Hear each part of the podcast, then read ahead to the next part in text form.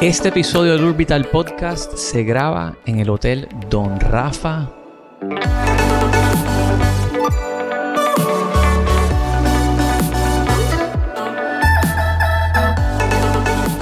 Me acompaña Iván Zavala. ¿Cómo estás, Iván? Muy bien, gracias a Dios, Giancarlo. El tema hoy va a Encantado de ser- tenerte aquí. gracias, gracias. El tema hoy es la rehabilitación en cascos urbanos, integración de tecnología como desencadenante de desarrollo económico social. Wow. Y grabamos en este espacio, bueno, yo fui a la despedida de año de este hotel, que fue creo que más o menos la inauguración. Eso Lo así. terminaste el día 30 o el mismo 31 estábamos. Mano, ahí a última hora.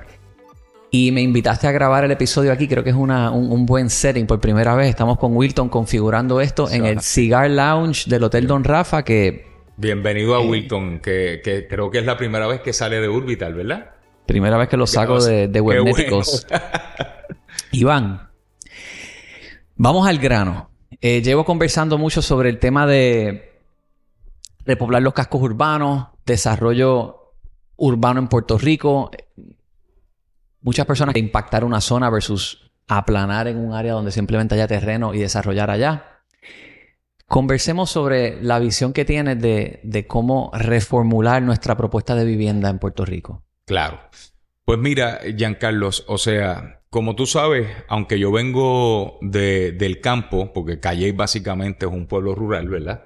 Todos los pueblos tienen una, un sinónimo y es que tienen una plaza, tienen un casco urbano. O sea que no importa si nosotros somos una ciudad en el norte, somos un pueblo en el sur, somos un pueblo en el centro, todos tenemos una misma plantilla, una misma cuadrícula que es un casco urbano. Entonces, to- todos los cascos urbanos fueron despoblados, hubo un desparramiento urbano y ahora hay una conciencia a nivel mundial sobre unos ciertos elementos como el global warming, la huella de carbono y asimismo hay una conciencia en nosotros devolver esta herencia cultural, este desarrollo económico y este impacto social, no solamente en Santurce, sino en todos los cascos urbanos de Puerto Rico. Ahora, Definitivamente. la, la pregunta es, ¿cómo comenzamos? ¿Por qué nadie lo ha hecho?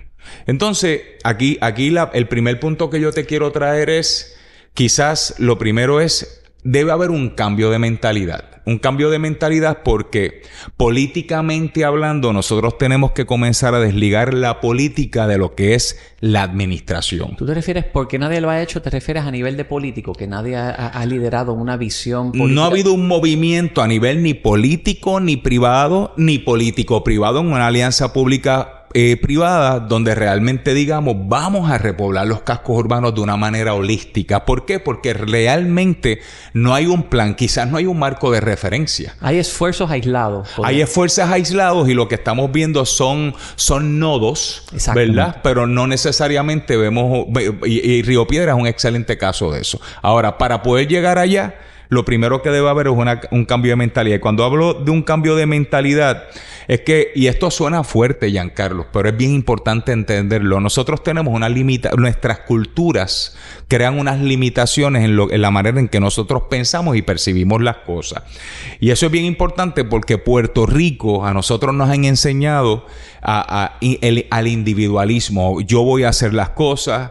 La educación es básicamente de- de el yo. Si lo vemos a, nivel municipal, pues tenemos una identidad con el municipio de yo soy Torito de Calley, yo soy de Ponce, yo soy de San Juan. Entonces, si lo ves a nivel político y lo ves a nivel público, pues ya, ya lo primero que tenemos que desaprender para aprender es que debe haber una- un cambio de mentalidad donde Puerto Rico es uno. Y ya nosotros no debemos pensar en cómo compite Arroyo contra Guayamo o San Juan contra Bayamón, sino cómo Puerto Rico compite a nivel del mundo. Y para nosotros poder competir a nivel del mundo tenemos que pensar, es como una iglesia. Una iglesia que tiene sus células, pero es una sola iglesia. Ahora, una sola iglesia, dentro del cristianismo, todas las iglesias pasan a ser una sola iglesia, porque es la iglesia del cristianismo. O sea, ¿por qué me voy allá? Porque en Puerto Rico tenemos que vernos ya como un destino para competir como isla, como país. Y, y eso es bien importante que lo entendamos. Entonces, tenemos que entender que en Puerto Rico hubo un cambio estructural en el diseño. todo tiene que ver con el diseño. Entonces nosotros veníamos de una mentalidad española, después nos metimos en una, en una mentalidad más americana. Eso cambió la cultura y el diseño de Puerto Rico y te voy a dar un ejemplo. Te voy a dar un ejemplo. Yo tuve la oportunidad de que uno de mis directores operacionales en mi empresa, en, el grupo inmobiliario en Realta, fue el pasado secretario del Departamento de la Vivienda. Entonces, yo aprendí de él algo bien interesante. Yo me crié, básicamente, yo me crié al lado de un residencial público en el pueblo de Calle. Y en, y en los residenciales públicos, yo tengo grandes amigos de ahí eh, hay gente buenísima. Sin embargo, sabemos también que hay de todo, ¿verdad? Como lo hay las barriadas, como hay las urbanizaciones. ¿Qué ocurre? Yo no sé si tú recuerdas que hubo un momento en los, en los residenciales públicos que los encerraron y le pusieron un guardia al frente y habían unas verjas bien grandes y parecían unas cárceles. Claro. ¿Recuerda? Pues él me estaba diciendo que en un momento dado se hizo un estudio en Puerto Rico, un estudio, y que resulta que más del 80% de los crímenes en ese momento dado surgían, la base venía de los residenciales públicos. O sea, no estamos hablando de que porque yo esté en un residencial público todos somos malos, sí, pero, pero hay un grupo, es la ley de Pareto, ese 20% que genera el 80% de las cosas buenas o malas, ¿verdad? Surgían de ahí. Y cuando en el estudio se refleja que el diseño atrapaba básicamente lo que era eh, eh, ese mal. Y es porque yo salgo por la mañana y yo quiero echar para adelante. Yo no tenía internet para ese tiempo y lo básicamente lo que voy a ver es a cada persona haciendo, trabajando en el punto. No hay un marco de referencia, no buenos mentores nuevos. Y aquí tienes una, aquí tienes como un paradigma social tiene que ver con el diseño de una estructura. El aislamiento, correcto. Gladiola fue un proyecto eh, de ese tipo y se habla de eso en el documental Pruitt Igo, cuando se hicieron los desarrollos estos en Estados Unidos, los projects, que sí los hacían enclausurado y no integraban a la comunidad con la actividad económica y social de la zona. Entonces, yo me fui, yo me fui a ese, ahora te voy a ir a otro punto, me voy ahora a los museos vete con mucho respeto, vete a los museos, el Museo La Labra, el Museo, el Museo de Puerto Rico, el mismo Conservatorio de Música. Yo implosionaría las paredes y que el pueblo pueda entrar y que ellos se puedan integrar con el pueblo. Y sé que hay muchos movimientos con eso, pero tú me vas a decir, no, pero eso se está haciendo sí, pero es que tiene que ver con el diseño. El diseño enclausurado, tipo box de Walmart, ya hace que el vecino no necesariamente conozca ni lo que está ocurriendo ahí. Entonces, te llevo a esta perspectiva, llévalo a la educación, llévalo al hospital, llévalo a los desarrollos. Nosotros tenemos que tener un cambio de diseño. Y, y, ahora me voy a ir un poco más allá. En ese cambio de diseño, tenemos que entender que los cambios de diseño y, y, en Puerto Rico ahora mismo hay básicamente una ventana de tiempo para nosotros lograr unos cambios si no, Puerto Rico, lamentablemente, no es que no lo pueda hacer, pero lo que te puede tomar en 4 a 7 a 10 años, te puede tomar 50. hay bolsillos de buenos ejemplos, como por ejemplo Fanasterio, eh, proyectos en Puerto Tierra recientes que, tuvieron unos diseños más inclusivos, claro. Eh, uso mixto. O sea, tenemos unos bolsillos de, de wins, diría.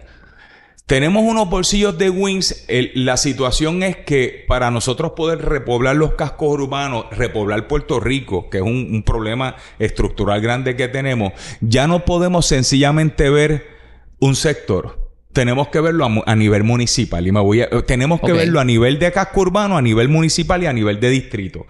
Por ejemplo, y mira, mira lo que a donde te quiero llevar tenemos que entender las fluctuaciones. O sea, cómo, cómo las fluctuaciones, que son cambios básicamente en el ciclo económico, van a proporcionar unos cambios en el comportamiento del ser humano que van a acelerar que las cosas pasen. Y te voy a dar un sencillo ejemplo para, para tratar de irte a la perspectiva. Vámonos al Airbnb. Vámonos al Airbnb. La gente habla del Airbnb. La gente habla de corto plazo. Pero cuando tú realmente profundizas sobre el impacto de todo el mercado inmobiliario a corto plazo lo produjo una plataforma que ni siquiera tiene que ver con una propiedad. Es una plataforma. Una plataforma que hizo una conectividad a través del mundo y esa plataforma le generó riqueza a la gente. Ahora hay hasta leyes para tratar de evitar y regular los Airbnb de, de, la proliferación y cómo esto ha revolucionado el mundo. Pero Airbnb no es la única plataforma que va a existir. Van a existir muchas otras plataformas. Ahora se está hablando de, eh, de, de, la huella urbana, de cómo nosotros contribuimos a, dañar el planeta. Y tú puedes ir, por ejemplo, a Carbon Footprint y tú vienes y dices, mira, tengo tantos carros, yo viajo tanto tiempo. Eh, oye, yo hago un impacto de 16 toneladas de dióxido de carbono a lo que es la tierra y eso para yo compensar eso yo tendría que sembrar 767 árboles al año o me pagas 234 dólares. Eso nada más te lo traigo porque eso va a revolucionar la manera en que, en que nosotros valoramos los, eh, las fincas, por ejemplo, con valor ecológico con recursos naturales que ahora mismo le llamamos inundables y le llamamos manglares. Pero eso, eso es un tema. ¿Por qué te traigo ese tema? Porque estas cosas tienen un shift de 180 grados, como lo hace la pandemia, que todo el mundo quería un apartamento y después dijo, no vuelvo a un apartamento encerrado, ahora quiero terreno, porque si mañana me voy encerrado, yo quiero salir, ¿verdad? Ok. Nosotros tenemos que utilizar, y aquí es que voy al cambio de mentalidad.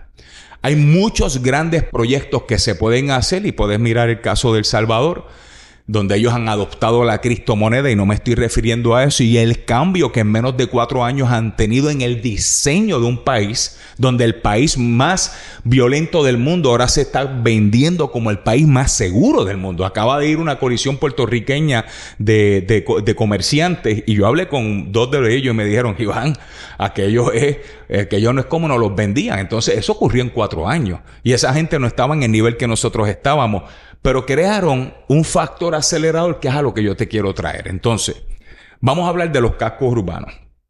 Parece, vamos allá ahora, e, esa aceleración, nosotros morimos con el institucionalismo burocrático que permea en traspasos de título de propiedad, procesos de herencia. Eh, todavía hay 45 estados en Estados Unidos que te permiten notarizar un documento digital remoto. En Puerto Rico todavía tienes que hacerlo presencialmente. Entonces, podemos hablar de todo lo que vamos a hablar, pero, pero en, lo, en lo pequeño, ¿cómo rompemos simplemente todas estas burocracias que son las que limitan que se desarrolle un casco urbano, porque hay tres que están en herencia, hay uno que tiene eh, deuda de crimen y le toma siete meses poder ponerla al día. Por eso es que me gusta que tú, que tú hagas la... Tú eres tremendo moderador y entrevistador porque tú vas a sacar siempre lo mejor de una conversación. Esa es tremenda pregunta. Eso tiene que ver con un cambio de mentalidad. Pero, pero, pero tenemos que entender cuál es la raíz de eso. Y lo voy a decir con mucho respeto. Entre más tú estudias o estás haciendo algo, más experto te conviertes en esa materia, ¿verdad? Sí. Pero si esa materia es una materia que no tiene marco de referencia, también te, lamentablemente, dejas de aprender mucho sobre lo que está ocurriendo. El mundo está avanzando a pasos agigantados y todavía yo estoy 12 años haciendo lo mismo. Entonces, no le podemos pedir a, lamentablemente a personas que antes entendíamos, ¿verdad? Y, y no, no me estoy refiriendo a la educación formal, pero yo llevo 20 años administrando un municipio de la misma manera. Eh, y si yo no me abro a entender que hay unas herramientas y unas plataformas tecnológicas que me puedan apoyar a crear esos cambios, pues entonces, si no hay ese cambio de mentalidad, no no a nivel municipal, a nivel gubernamental, a nivel público y a nivel privado, por ejemplo, crowdfunding. Por ejemplo, liquidity without selling. Por ejemplo, fractional ownership. Vamos a poner que mañana nosotros decidamos que vamos a hacer otra calle Serra. Que ahora vamos a impactar el Sagrado Corazón. Pero viene el polarismo, vienen los grandes intereses a comprar. La gente se siente que los están sacando. ¿Qué herramientas hay en Puerto Rico que podamos nosotros, eh, a nivel mundial, que podamos nosotros integrar en Puerto Rico para decir, ¿sabes qué? Tenemos un gran proyecto de rehabilitación en este sector y tú puedes invertir hasta con 100 o 500 dólares porque ya existen las herramientas para hacerlo. Ah, por aquí tenemos al comisionado y con el comisionado se considera un security y como se considera un security solamente es para creditor investor. Si no tengo 2 millones de pesos no lo puedo hacer. Ah, pues ahí viene el desplazamiento, ahí viene el polarismo, ahí viene donde el rico ataca al pobre. No, si tenemos las herramientas que se construyeron como Airbnb para darle riqueza a todo el mundo. Tenemos, tenemos la, lo que es la moneda moneda digital, se está trabajando en otros países, están los smart contracts. ¿Cómo nosotros podemos hacer un sistema cooperativista donde el mismo que se va a sentir desplazado puede invertir en el sitio donde están rehabilitando e incluirle y ser parte? O sea, está ya la tecnología. Es cuestión de lo que tú mencionas, de, esos, lamentablemente, esos procedimientos de la, de la era de los dinosaurios. Ya nosotros tenemos que decirles, hello, si nosotros queremos aprovechar esta ventana de siete años, nosotros tenemos que integrar la tecnología para darle riqueza a los demás porque ya existe. Y aquí existen las mentes en Puerto Rico para lograr que esto suceda. Lo que hay que ver es si hay la mentalidad y la voluntad política para, para lograrlo. ¿Ok? O sea que sí lo podemos hacer. Ahora, así que entendiendo esa parte que tú y yo estamos de acuerdo, ahora la, la, la, vamos a asumir que eso está. Ahora vamos a hablar de cómo hacerlo. De cómo hacerlo. Pues mira, Tú tienes, por ejemplo, un Santurce, tú tienes un Río Piedra, tú tienes el pueblo que sea, el casco urbano de, Fajardo. Entonces, vamos a usar el ejemplo de Santurce, Atorrey y Río Piedra. Perfecto. Son como, como tres eh, sectores que se pudieran hasta conectar. Ok, pues voy a comparar Santurce, Río Piedra, Sagrado Corazón, como podría ser quizás varios pueblos del sur de Puerto Rico, porque este centro urbano, en términos territoriales, podrían ser cinco cascos urbanos de cinco pueblos. ¿Me entendiste? Ok. O sea, este centro urbano puede tener 3.000 propiedades y a lo mejor en un pueblo hay 400. O sea, estamos hablando de la extensión territorial urbana más grande de Puerto Rico. ¿Ok? Cuando la estamos viendo. O sea, casi un pueblo. Ahora, ¿cómo se comienza? Pues lo primero que se comienza es con un plan. Por ejemplo, yo estoy trabajando en, en un sector Tú estás trabajando en el distrito de convenciones, se está trabajando con banco en la parte de la, de la, del sector financiero. Entiendo que Banco Popular ha hecho unas alianzas con algunos sectores. Y entonces, ¿cómo nosotros empezamos a conectar esos sectores para darle, para darle desarrollo económico? Eso eh, aquí está pasando de una manera no necesariamente holística, porque cada mm. cual tiene como su liderato en su región. No hay una visión central. Y no hay una visión central que es lo que nos faltaría. Banco Popular hizo una alianza con una entidad que se llama Codefin, que es una organización sin fines de lucro, dedicada a promover iniciativas que respalden el desarrollo económico, urbano, social y cultural de Atorrey. Igual que está Codevisa, aunque Codevisa está creada en ley en el viejo San Juan, Codefin lleva 15 o 20 años trabajando para mejorar ese distrito. Ellos colaboraron con Campus eh, Popular, que es el proyecto de ellos para hacer el hotel y traer un nuevo edificio comercial en la zona, van a hacer un supermercado. Pero junto con Codefin pudieron entonces reunirse con la autoridad de carretera y esta asociación para discutir ensanchamiento de acera, transformar la avenida Muñoz Rivera, eh, poner árboles, hacer este, un, trail para, para e-bikes y scooters. Todo eso vino de la mano de esta organización, la inversión obviamente del banco en, en su cuadra y, el apoyo municipal. Pues, y, ahí, y ahí lo único que nos hace falta es un plan macro que pueda unir, ¿verdad? Correcto. Y pueda integrar entonces fortalezas y debilidades. Porque mira, mira lo único, el único problema de hacerlo desde un punto de vista individual. A lo mejor todo el mundo está pensando, estoy hablando en voz alta, eh, vamos a hacer un museo.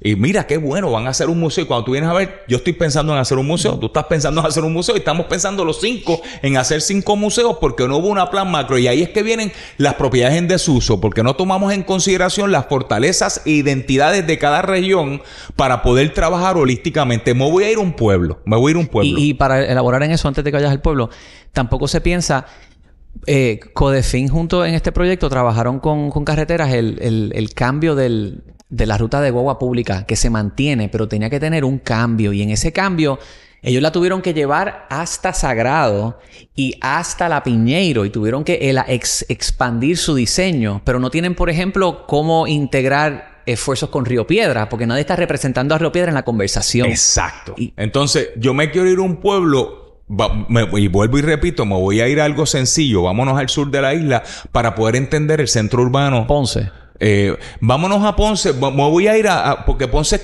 eh, un, eh, es, una ciudad señorial. me voy a ir a algo más pequeño porque los pueblos se deben medir por la población que tienen. ¿A dónde vamos? vámonos a Guayama. Vamos a Guayama. Salinas, Guayama, Arroyo, Patilla y Maunabo. Para mí eso es un corredor que, by the way, se le llegó a llamar y mi abuela es de allí, ¿ok? Así que se le llegó a llamar la ruta de la pelambrera. Y, él va a ser la ruta, ¿sabes qué? ¿La ruta de la De Lori y la hermana. Le decían la ruta de la pelambrera. O sea, que era la ruta de pobres, ¿verdad? Sin embargo, para mí es uno de los sitios más eh, ricos en términos del Mar Caribe. Desde que tú entras en ese túnel en Maunabo, tú tienes hasta playas en Maunabo negras. O sea, es un sitio espectacular. Entonces, hay que empezar a ver a Puerto Rico como los europeos ven a, a Mallorca y ven a Menorca. La gente que va, por ejemplo, a las Islas Baleares no piensen, voy a, voy solamente a Palma. No, ellos piensan en darle la vuelta a la isla. Así que dentro de eso nosotros tenemos que ver a Puerto Rico como una isla que no todo es San Juan. Entonces, si yo fuera, por ejemplo, el alcalde de uno de estos municipios, yo no solamente voy a pensar en cómo repoblo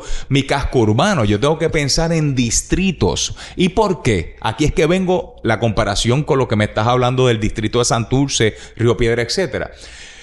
Nosotros queremos traer el mejor hospital al área sur. Un hospital no va a dar servicio, no es costo eficiente, no es, eh, no es feasible traerlo quizás a Guayama. Pero si tú dices, vamos a traer un hospital regional para lo que es Guayama, para lo que es eh, Salina, para lo que es este eh, Maunabo, y vamos a mejorar la conectividad y vamos a traer una buena universidad para el sur. Y vamos a traer un buen museo. Y vamos a traer un hotel grande y hoteles pequeños. Entonces nos reunimos entre los alcaldes, que se, ya, se habla de los concilios, se habla de los distritos, pero realmente a nivel empresarial, a nivel de buscar inversionistas, cada uno se, se reúne con este inversionista para tratar de traerlo para su pueblo. Y no tenemos una representación de los demás pueblos. Y muchas veces no se da el negocio porque económicamente no es viable traer Economic Base Multiplier Companies a un pueblo que tenga menos de cierta población porque no lo miramos como un distrito. Entonces, esa es una manera, para yo repoblar mi casco urbano, yo no puedo pensar solamente en mi municipio. Yo tengo que empezar en mi distrito. Cómo yo mejoro las fortalezas de mi distrito y cómo nos distribuimos quizás el housing entre todos. Mejoramos los cascos urbanos, pero traemos unas empresas que representan un factor multiplicador y no nos competimos entre ellas. Iván, aquí tenemos alcaldes federados y alcaldes asociados. Nada más del saque, si Arroyo y Salinas son uno PNP uno popular, ya, ya, ya son miembros de asociaciones distintas. Bueno, lo que pasa es que si lo vemos de esa manera, no lo estamos viendo desde el punto de vista administrativo. Entonces la política se convierte en un barrier para lo que queremos alcanzar. Ahora mismo, nosotros hacemos un crowdfunding. Un crowdfunding básicamente es una plataforma donde puede invertir todo Puerto Rico. Eh, un, eh, un, ejemplo positivo de esto es Inteco. Iniciativa Tecnológica Centro Oriental. Centro Oriental. Entonces tú le dices a la gente, mira, vamos a impactar el distrito del sur de Puerto Rico. Mira, la gente no va a querer invertir solamente en una calle de una plaza. Para nosotros traer inversionistas de todo el mundo, vamos a tener que generar proyectos de grande impacto. Y ya nosotros, o, sea, y, y, no estoy diciendo aquí, yo no estoy entrando en política de que si debemos coger los municipios, los debemos achicar o no, esos son otros 20 pesos. Independientemente de lo que quieran hacer, ¿verdad? Porque también yo puedo ver 78 municipios yo puedo ver 78 oportunidades, ¿verdad? Claro. Pero, pero cómo nosotros podemos coger y nos podemos unir para poder atraer realmente competidores a nivel de lo que necesitamos para poder impactar. Es lo mismo lo que tú hablas, acabas de hablar de un plan integral. ¿Cómo nosotros debemos coger esa persona de Atorrey? esa persona de Sagrado Corazón, ese grupo, ese grupo del Distrito Convenciones, ese grupo de Santurce y decir, mira, no, no, no todo el mundo lo tiene debajo de la manga. Vamos a hablar de identidades y fortalezas y vamos a ver, vamos a ver dónde debe ir este pro, dónde debe ir este mejor uso, esta actividad, dónde debe ir esta actividad y vamos a vernos como un corredor. Son esos lotes, toda esa expropiación que se hizo y también en Atorrey eh, por la Roosevelt, que se terminó desarrollando? Un Popeye, un CBS, un McDonald's con parking. O sea, freestanding con estacionamiento. No se usa un desarrollo de, no se hizo un desarrollo de uso mixto bien pensado. Eh, tú ves eso y, no piensas lo mismo. O sea, sí, porque, es la falta de un plan, de un plan. Todavía quedan parcelas vacías en Bayamón. Es Eh, donde todavía el tren urbano, la expropiación que se hizo, todavía no hay nada ahí. Si me escucha aquí el, el alcalde de Bayamón, creo que hay una oportunidad todavía allá. Hay grandes oportunidades y otra cosa, y, y esto es un mensaje a los alcaldes también.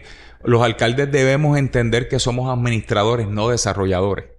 Entonces, cuando tú, cuando, cuando tú te pones en la perspectiva correcta de un administrador, tú lo que vas a buscar es diferentes desarrolladores, inversión para tú entonces administrarla de una manera sabia, sabiendo que aunque sea tu contraparte política, el otro alcalde es tu socio en términos de región.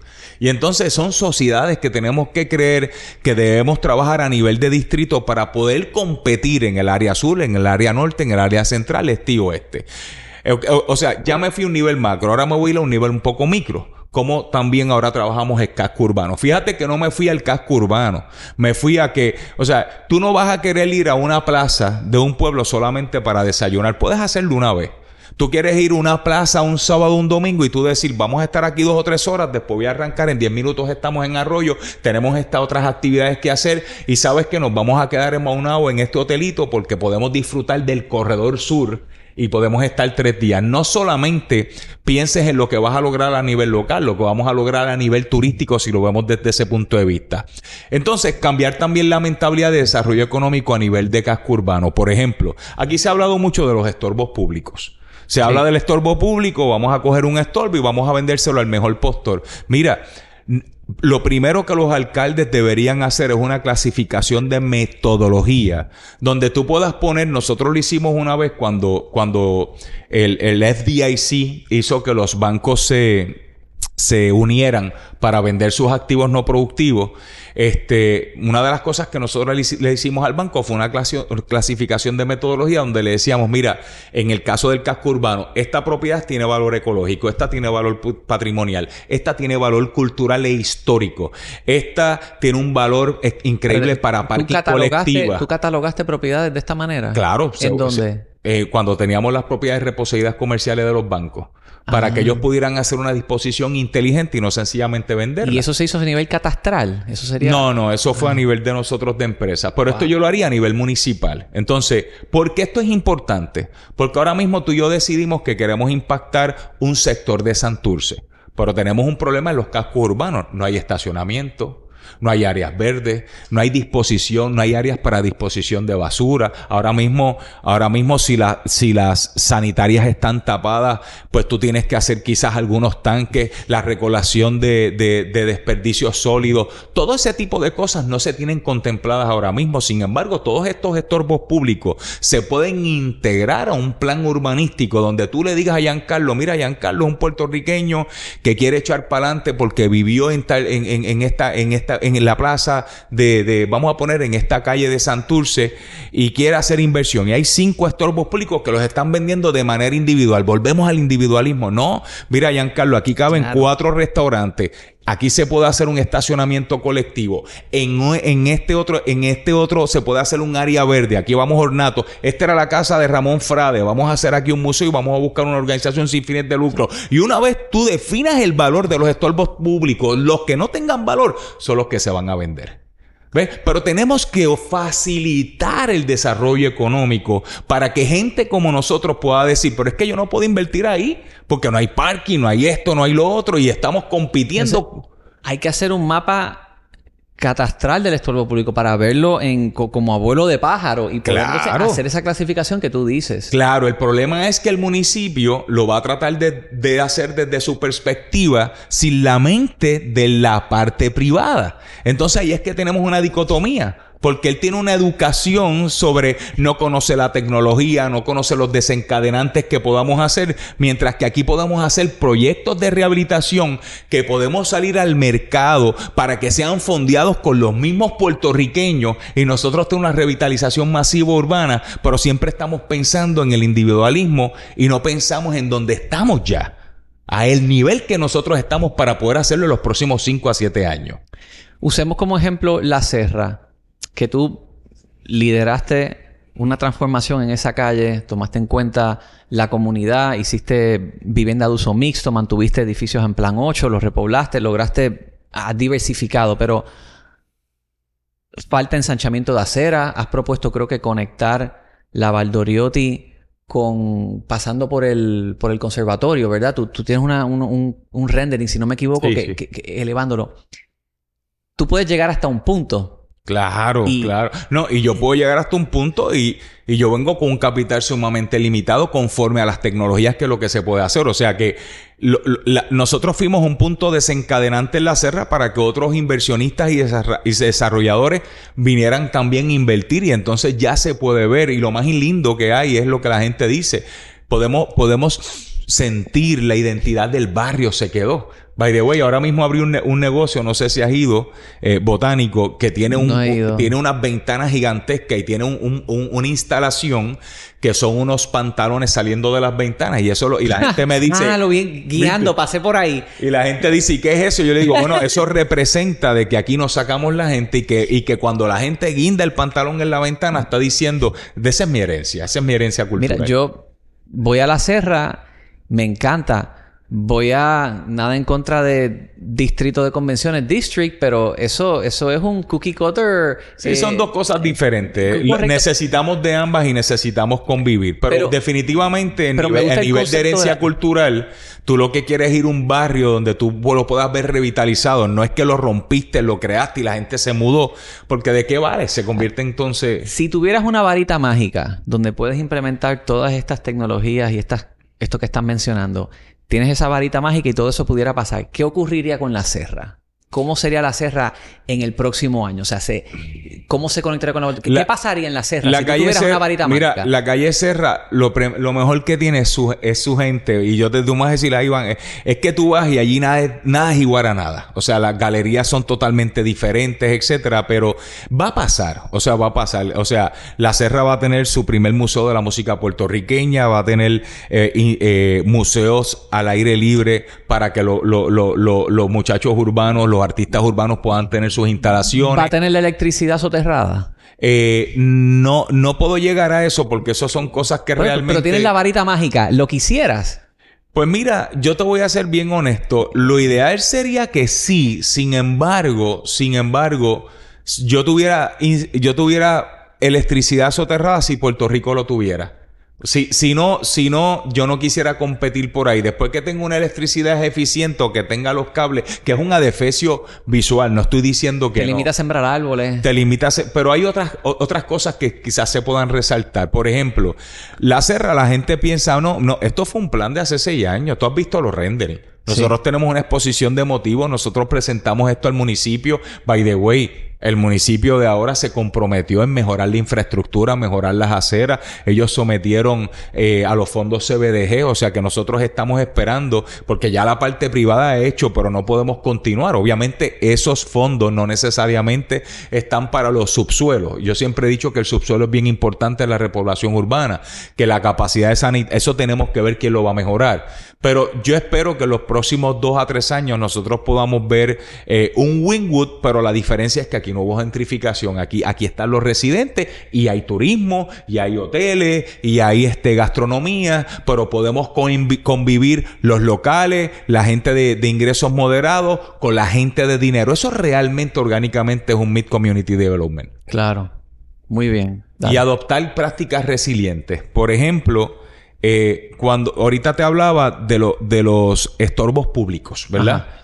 Pues ahora te hablo de cómo nosotros podemos crear en ese distrito, en ese casco urbano, comunidades resilientes. Pues mira, yo estudié en una vocacional. Yo no sé si dónde tú estudiaste, pero yo estudié en una vocacional. Las vocacionales, cuando tú miras hoy, gran parte de los peritos electricistas, de los ingenieros, de los delineantes, de los plomeros, vienen de vocacionales. Ebanista. By the way, yo me acuerdo que yo cogí este, chacho, que duré dos días mecanografía. Que, clac, clac, clac, clac. Este, ¿qué te quiero decir con esto? Eso funcionaba y sin embargo, lamentablemente quedan muy pocas. De hecho, y aquí te digo, la transformación de la vocacional la puedes atar hoy día a algo positivo que veo, es el plan que está liderando Humberto Mercader en el DEC, que se llama EduSiglo, que es para educar 50.000 personas en las industrias del futuro y traer programación. No necesariamente es un grado, es tú tener los skill sets para tú poder desarrollar una aplicación, hacer un rendering, eh, hacer un- un IoT device imprimir en 3D algo. Eh, ese tipo de skill set es, el futuro de lo que eran las destrezas de vocación pues, vocacional. Pues ese desarrollo de skill set se puede hacer mediante la rehabilitación urbana. ¿Me explico? Definitivo. Por ejemplo, nosotros podemos coger en este distrito y podemos decidir que aquí van los retail urbanos, aquí van galerías, aquí van restaurantes, aquí va un asilo, aquí va una farmacia, aquí va hospitalidad de hotel y el primero que nosotros le vamos a ofrecer una pasantía, inclusive puede ser hasta de gratis, que es educativa, para que aprenda ese skill set, es a la comunidad. Nosotros, ¿sabes cuánta gente mayor hay que desearía, desearía ser parte? ¿Cuánto joven tiene tiempo que desearía aprender de hospitalidad? Si tú tienes un restaurante, aprender a cocinar, aprender a ser mozo, que bastante dinero que ganan en propina. Pues eso lo em, comenzamos a hacer en la serra. Las mismas personas que vivían, que pues obviamente eran de ingresos moderados, comenzaron a aprender con los comerciantes a cómo cocinar, a hacer el Airbnb, eh, a trabajar en el parking y empezaste a crear un estudio y trabajo que es un efecto vocacional, que también es un efecto cooperativista, y comienzas a crear comunidades resilientes. Entonces, mejoran la movilidad. Por ejemplo, viene una pandemia como el COVID y si tú tienes una persona que le enseñaste a cocinar, lo llamas y viene caminando. Ya no necesitas el carro, el carro se deja para el visitante. Tienes menos huella de carbono. Empiezas entonces a hacer tus hidropónicos en los techos y creas comunidades resilientes donde ellas se convierten eh, en una eh, tienes una interdependencia. Yo no tengo que salir hasta Guayama correr el carro 45 minutos porque en mi comunidad al primero que le ofrecen empleo es a mí. Ahora mismo nosotros aquí en Don Rafa, obviamente como estamos en un sector eh, donde hay mucha gente de más de 55 años, vamos a crear un programa para aquellas personas que, deseen con nosotros venir a hacer frondeso. O sea, ¿qué mejor que tú que estás en Miramar o que estás en el viejo San Juan? Imagínate tú a los 55, 60 años, estás retirado por decir un ejemplo, y que tú decir, mano, yo quiero, yo quiero ser un host en mi, en, mi viejo San Juan. Yo me voy a ir cuatro horas a tal hotel y yo voy a recibir a la gente. Tú lo vas a hacer con una sonrisa desde aquí a acá. Y tú supieras, yo vivo en el viejo San Juan y yo camino el viejo San Juan todos los días. Le paso por el lado a turistas todos los días y todos los días le pregunto a algún turista, un familiar, un señor mayor, una persona con su hija, Can I help you find something? Porque los veo o, les recomiendo algo y los mando a el restaurante favorito mío, los mando a Spiga si quieren desayunar, los mando al hotel de Jan de Sopo para que suban y vean la vida. Yo soy un host todos los días. Yo hago eso. Porque está me, aquí. me trae una sonrisa decirle, lo veo con el mapita, dándole vuelta al mapita y les digo, may I help you find something? Yes, please. Y después les recomiendo algo. Una vez me crucé, ¿sabes con quién? Con Susan Sarandon, que estaba aquí grabando una película. Ok. Y la veo y estaba con la hija y, y me pongo a hablar con ella un poquito más y a ella le gustaba el arte y le dije si había visto las jirafas de Jorge Seno que estaban por el, por el municipio y me dice que sí, sí, vi esta. Y le dije, pues mira, yo en mi casa tengo un Jorge Seno. Y traje a Susan Sarandon caminando. Ella le pregunta a la hija, ¿You wanna go? Y estábamos una cuadra. Le dije, You can walk to my house. Y de repente entro, la casa estaba un poquito regada, pero entro por la puerta, Sofía, aquí está Susan Sarandon. Y fue como que, wow, y entró, le enseñé el seno, se sentó, tomamos algo y después la mandé a donde Jan de Sopo a ver la vista eh, en, en, el Gallery Esas interacciones tú tienes aquí en Don Rafa Andy García se quedó aquí y tú tienes estrellas. Se han quedado muchas estrellas. Pues unas personas pueden interactuar con esa gente, hacerles recomendaciones y, eso uno se lo disfruta, de verdad que eso. Y, y imagínate que eso pueda ser algo deliberado de la comunidad con la gente como tú que tiene el tiempo para hacerlo. Obviamente yo te hablé de la hospitalidad, puede ser que tú quieras mañana cocinar y tú quieras decir, puedo tener esta participación, o sea, a lo que vamos aquí es que la rehabilitación no tiene que ver solamente con la propiedad tiene que ver con un programa cultural donde nosotros podamos vernos como colaboradores y no competidores, sacando la política y diciendo vamos a hacerlo. Y esto es bien importante, eh, Jan. Tú y yo somos puertorriqueños que amamos a Puerto Rico. Por eso es que tú haces eso y yo hago lo que hago, ¿verdad? Ahora, tenemos que entender que Puerto Rico tiene una ventana de tiempo. Y una de mis especialidades es estudiar los ciclos económicos y cada ciclo económico, cada fase, cada crecimiento tiene un tiempo. Y esto es como que tú trates de tirar un dado, pero eh, va a llegar un momento que, mira, está pasando una aspa, pues tú tienes que saber cuándo darle. Hermanos, y esto eh, al sector eh, público, al sector privado, tenemos que aprovechar esta bonanza y nos quedan no más de 3 a 7 años para crear la semilla. Como mucho 7, como poco 3. Como, como mucho 7. Porque la semilla, esto es como cuando antes tú concebías un buen proyecto y lamentablemente el proyecto terminaba de hacerse en siete años y cuando, lo, cuando, ese, cuando eso germinaba, esa semilla, estabas en otro ciclo del mercado y así es que tuviste muchos proyectos, muchas grandes ideas destrozadas como Caguarreal, como el mismo San José, que después iba muy bien. Pero mm, tenemos que entender que lo que está pasando hoy no necesariamente va a ser el escenario económico en siete años. Entonces, yo traigo esto como un wake-up call al sector público para dejarles saber que el sector privado en términos de lo que es la mentalidad empresarial eh, de tecnología está a un nivel que si ustedes no le incluyen en su plataforma de crecimiento no hay break de mejorar esto. No hay break. Porque nosotros somos empresarios, nosotros somos los que vamos a poner el dinero, pero si ahora mismo yo le llevo esta propuesta, y lo digo con mucho respeto, a dos alcaldes. Los dos alcaldes el otro día salió en un periódico que el alcalde lo está haciendo. Mira, no hay los recursos mm, de capacidad de dinero para que el alcalde trate de hacerlo todo. Además, el alcalde, el municipio lo que debe fomentar es la integración y la apertura para el desarrollo y el inversionismo de afuera. Entre más yo traiga de afuera, no que yo lo voy a hacer, porque entonces cuando tú vienes a ver te estás convirtiendo en un desarrollador. Entonces, ¿qué tú y yo vamos a hacer compitiendo con un alcalde que está mirando, quizás haciendo las cosas? Mira, hay que dejar los protagonismos. O sea, somos buenos administradores a quienes vamos a traer al grupo para poder lograr cambios eh, transformadores que nosotros necesitamos. Pero yo estoy observando eh, esa ventana que menciona y el sector privado llega hasta un punto que hemos visto que se ha elevado a niveles que no estaban hace 10, 15 años. El baloncesto superior nacional. De repente aquí tenemos a LeBron James en la, en la final en, en, en Bayamón. Estamos trayendo jugadores de renombre de Estados Unidos. Lance Stevenson estuvo aquí, Boogie Cousins. Entonces, tú ves eso y dices, wow, o sea, hay un purchasing power ahora de traer buenos jugadores y de la gente ir a los juegos y disfrutar. ¿Por qué? Porque está la bonanza esta. Estamos en la ventana. Pero eso es consumismo. Eso no está dejando valor a largo plazo. Digo, más allá de que quizás, pues, talento nuestro compite con en mejores ligas y pueden quizás dos o tres ir a la NBA. Y... Pero demuestra nuestro potencial. Porque ¿dónde están viniendo aquí? Sí, o sea, que, claro. ¿Me entiendes? O sea, eh, tienen la razón y a la misma vez nos demuestra que, wow, mira, hasta desde allá nos ven eh. y nosotros no podemos lograrlo y hacerlo.